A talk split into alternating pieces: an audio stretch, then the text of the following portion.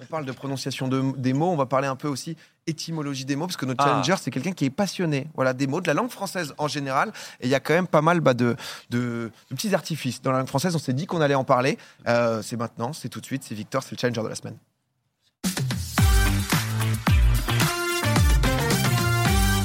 Monsieur Victor Pierson, bienvenue, ça va? Ça va et toi Bah Ça va ouais, tout le super. monde? Bonsoir. Super, Hello. merci, Hello, Victor. merci d'être avec nous. Euh, alors comme je disais, toi tu es passionné euh, des mots, tu as lancé un compte Instagram où tu racontes un peu bah, l'histoire des mots, l'étymologie, un peu l'évolution, comment on en est arrivé à parler comme maintenant. quoi. Oui, exactement, parce qu'en fait, les, les- les mots ont tous euh, une histoire, euh, et donc c'est toujours amusant d'aller la, la repérer, et puis de voir quelle place ils ont dans la grande famille de la langue française, une famille où il y a euh, des grands-parents, des, des frères et sœurs, des cousins éloignés, des pièces rapportées.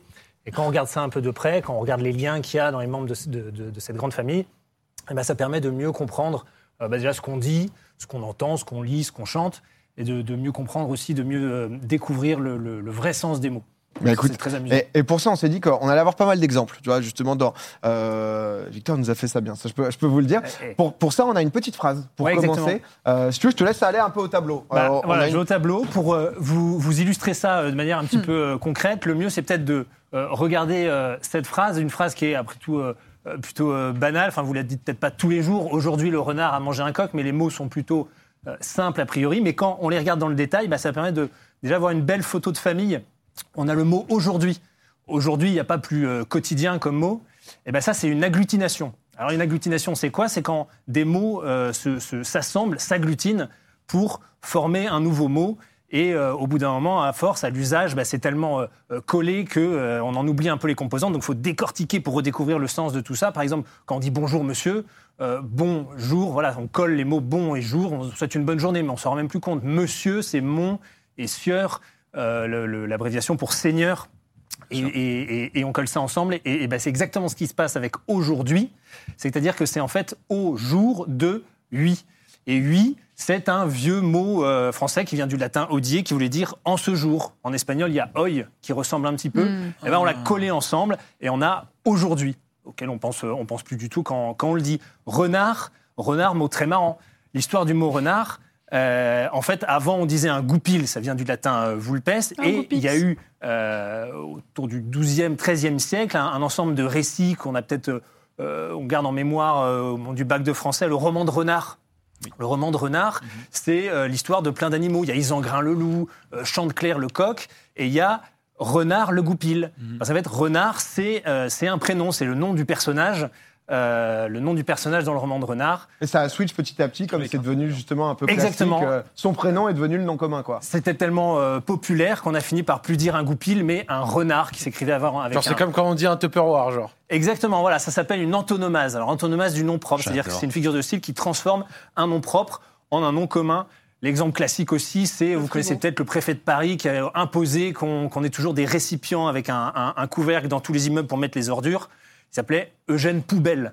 Et ben voilà, ben Monsieur Poubelle, on a fini par dire, ben en fait, on- on va appeler son invention une La poubelle. loi du gars, là, euh, c'est c'est le nom maintenant. de- Exactement. Et puis vous avez le mot coq. Euh, le mot coq, c'est un mot qui vient de. En fait, c'est une onomatopée, c'est-à-dire c'est un, un- un- un mot qui imite un bruit. Il y a plein de mots comme ça dans la langue française euh, euh, ronronner, le cliquetis, euh, Mm. euh, le froufrou. euh, de la robe, ben, le coq, c'est pareil, c'est le, c'est le bruit que fait le bruit que fait l'animal qui a fini par donner le nom. En latin, c'est gallus, mais il y avait déjà aussi en latin populaire euh, cocus. Alors, on se dit euh, le coq fait plutôt euh, cocorico que, que, que, que coq. D'ailleurs, en vieux français, on disait euh, non pas un coq, mais un, un, un. Parfois même, on disait un coquelicoq. Et en fait, ce mot coquelicoq, euh, qui, qui parlait de l'animal, a fini par désigner bah, la fleur du coquelicot.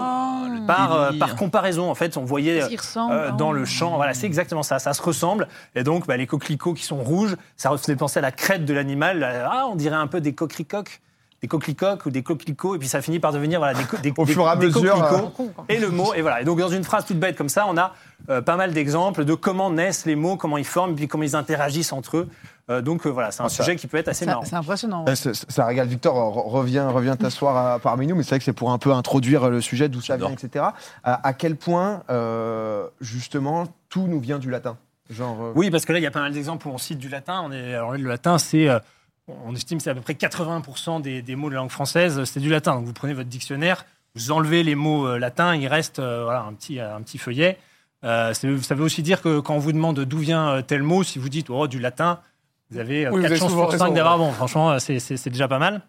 Après, le problème, c'est que le latin, il a souvent été très transformé. Euh, le mot, euh, les, les- les- les mots latins, bah, ils- on, on les, on les prononce pas toujours tels quels. L'exemple euh, un peu classique, c'est travail. On dit que ça vient de, de tripalium, qui était un, un instrument de torture. Euh, Ah. Et en fait, Ils ont associé. voilà, et puis euh, le, le, le, le- le sens a évolué, mais surtout aussi le mot lui-même, parce qu'entre travail et tripalium à l'oreille, ça, c'est pas évident, évident, évident. Il y a en revanche des mots euh, bah, que qu'on utilise tels quels, des mots latins, maximum. Voilà, c'est euh, aussi bête tout ça, euh, quiproquo, des, des, des mots comme ça.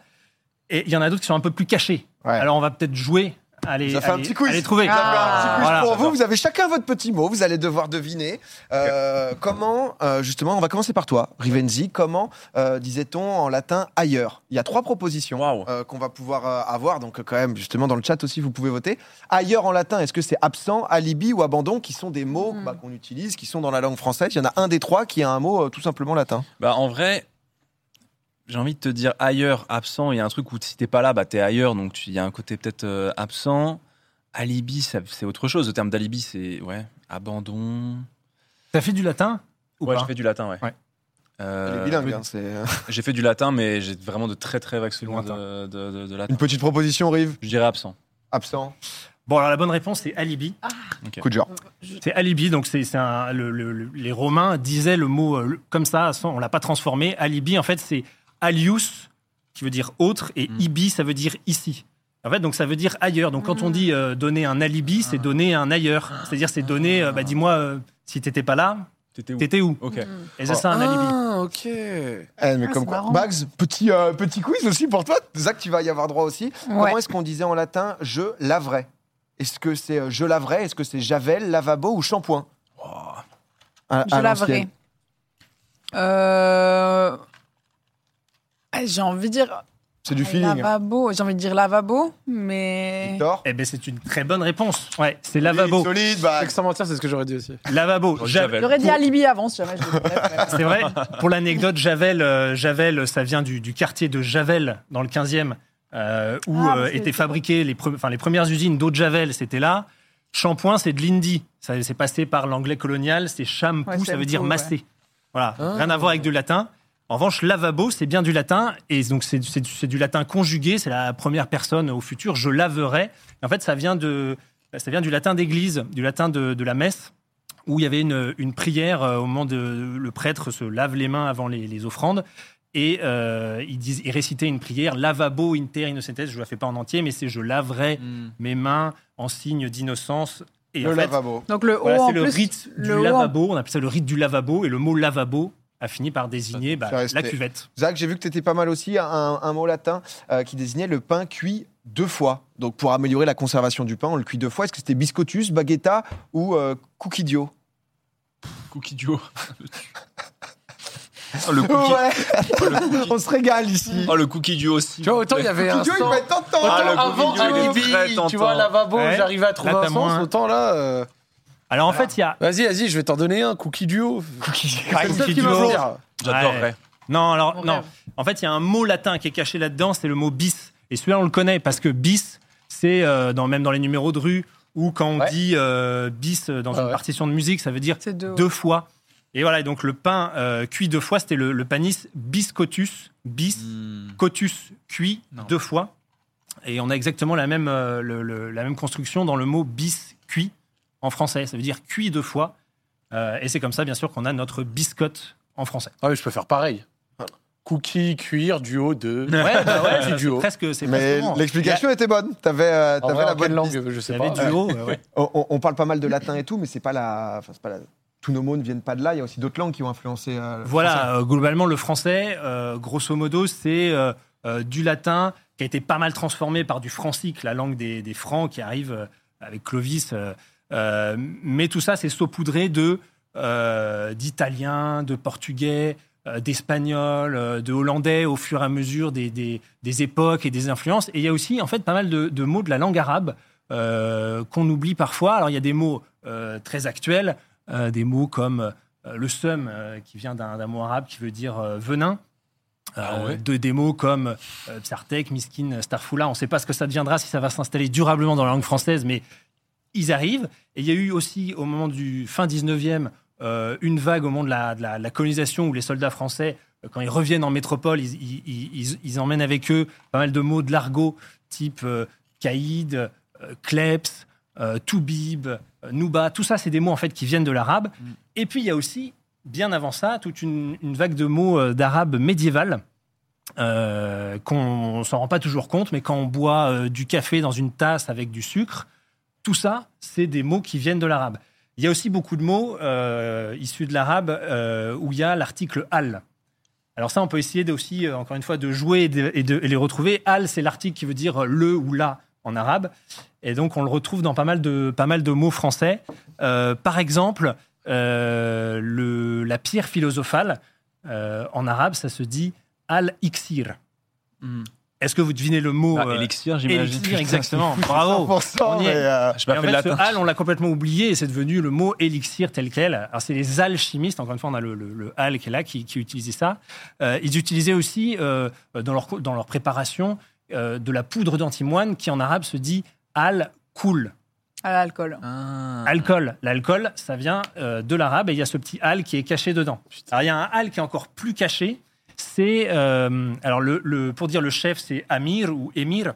Hmm. Euh, et quand on veut préciser de quoi on est le chef, donc on peut dire par exemple le chef de la mer ou le chef de la flotte, c'est Amir al Amiral. Et voilà, tu l'as dit Oh, amiral. Amiral. Ouais, c'est Ouais, ça. Amir Ah al. ouais. Et là, le al, Incroyable. pour le coup, on le- on le- il, est, il, est, il est à la fin du mot et ça a donné notre mot amiral. Donc voilà, on a quand même pas mal de mots comme ça qui, qui, qui viennent de là. Hmm.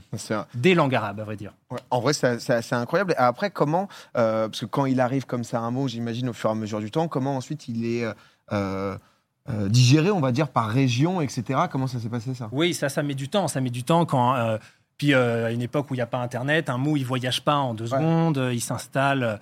euh, voilà, ça met, ça met du temps et puis ça se fait pas de manière homogène sur tout le territoire. Euh, et d'ailleurs, jusque dans les années 30 en France, euh, euh, le- le- la plupart, dans la plupart des régions, on pratique le bilinguisme. C'est-à-dire qu'on a le français et puis on a le, le- le- le Langue patois, euh, le patois local. Euh, ils n'ont pas complètement disparu. Euh, mais euh, par exemple, pendant la guerre de 1870 contre la Prusse, on avait euh, tous les soldats français qui étaient mobilisés, qui partaient vers le front de l'Est, et ils parlaient pas tous forcément euh, hyper bien français, donc même pour communiquer entre eux, c'était pas évident. Et par exemple, euh, à cette époque-là, il y avait les soldats bretons. Je te regarde parce que je crois que ça, Il ça est là. ça- ça Cette, te cette parle. histoire est un petit peu connue, effectivement. Tu l'as, tu l'as, ouais. Ouais, je l'ai, je l'ai, mais vas-y, vas-y, vas-y. bien Eh ben écoute, les, ces soldats bretons, euh, quand ils se plaignaient un peu des mauvaises conditions et qu'ils voulaient réclamer du pain et du vin, eh ben, ils réclamaient du pain, en breton ça se dit bara, et du vin, gwyn. Et donc, quand ils réclamaient ça, ils disaient bara, gwyn, et ça a formé le, mot baragouiner. Quand on baragouine, c'est quand on parle de manière un petit peu approximative. Donc au départ, c'est un peu... euh, c'est enfin, plutôt péjoratif pour Oui. dire hey, ils baragouinent, les, les- les- les soldats bretons voilà, qui, étaient, euh, qui réclamaient tout ça, mais c'est comme ça qu'on a un mot qui vient du breton dans la langue française. Est-ce qu'on a euh, peut-être aussi, puisque c'est vrai que Baguera est suisse, peut-être qu'on a des, des mots qui nous sont venus aussi de, de Suisse euh? Ben, en fait, euh, il y a encore euh, beaucoup, beaucoup de, de- de régionalisme, on appelle ça comme ça. Déjà, il y a des accents. Euh, dans la francophonie, il y en a, il y en a un paquet.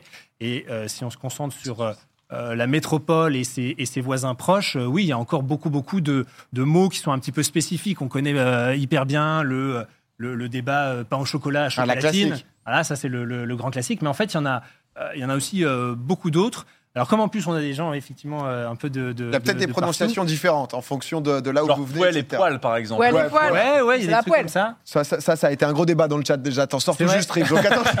ne replonge pas. Attends, ah, je crois qu'il y avait un sondage d'ailleurs pour euh, est-ce qu'on dit euh, une, une poêle ou une poêle. Voilà. 82% des gens disent Oh, j'ai cuit quelque chose dans ma poêle. voilà.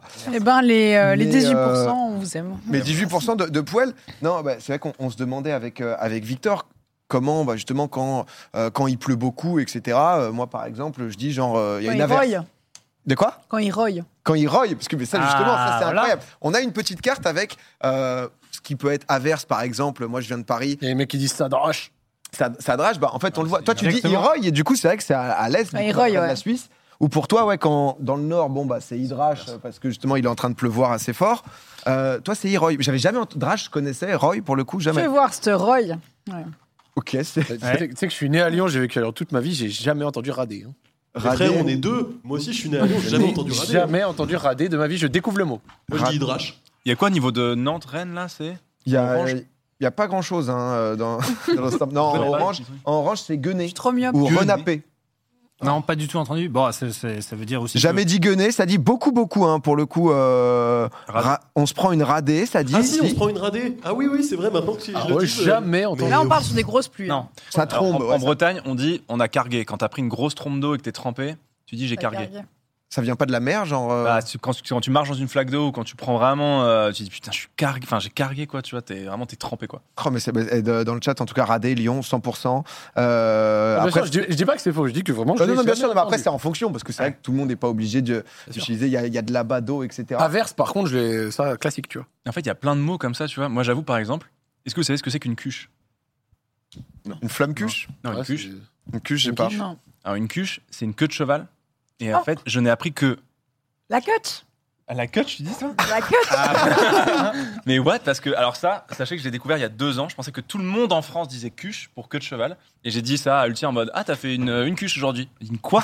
Je fais une cuche. Et ouais, cuche, ben, enfin, en tout cas, c'est très, euh, très ben, peut-être breton ou dans l'ouest, je sais pas, mais en tout cas, j'ai Ouais, trouvé t'as des expressions, des mots, etc. Ouais, exactement. Après, en Bretagne, c'est particulier parce que c'est vraiment des mots qui sont des mots bretons, littéralement, que tu réutilises dans le langage courant, quoi, tu vois. Mais, queue, Oui. c'est queue, on n'est pas mais trop. cuche, je sais, ça, je crois, c'est Mais c'est que vrai, quoi, il y a. Parce que géographiquement, c'est quand même pas à côté, mais. Ah, mais nous, on est trop, on est trop pareil. Eh, Peut-être euh, serpillière Est-ce que La euh, panasse. vraiment pour laver le sol, La serpillière panasse. La panos. Ouais. La panasse Ah ouais, La mais panos. panos, pardon. On a, on a la carte aussi euh, en Bretagne, euh, Sur serp- Pierre, sur Pierre. serpillière plutôt classique. Dans le nord, alors après, à ce qui paraît, tu vois, entre guillemets, Wassing. Ah, Wassing, dans le chat, j'en vois full. Wassing. Wassing, Wassing. Wassing. euh, c'est euh, c'est Wassing. euh, La dans tous les toile. sens. La Non.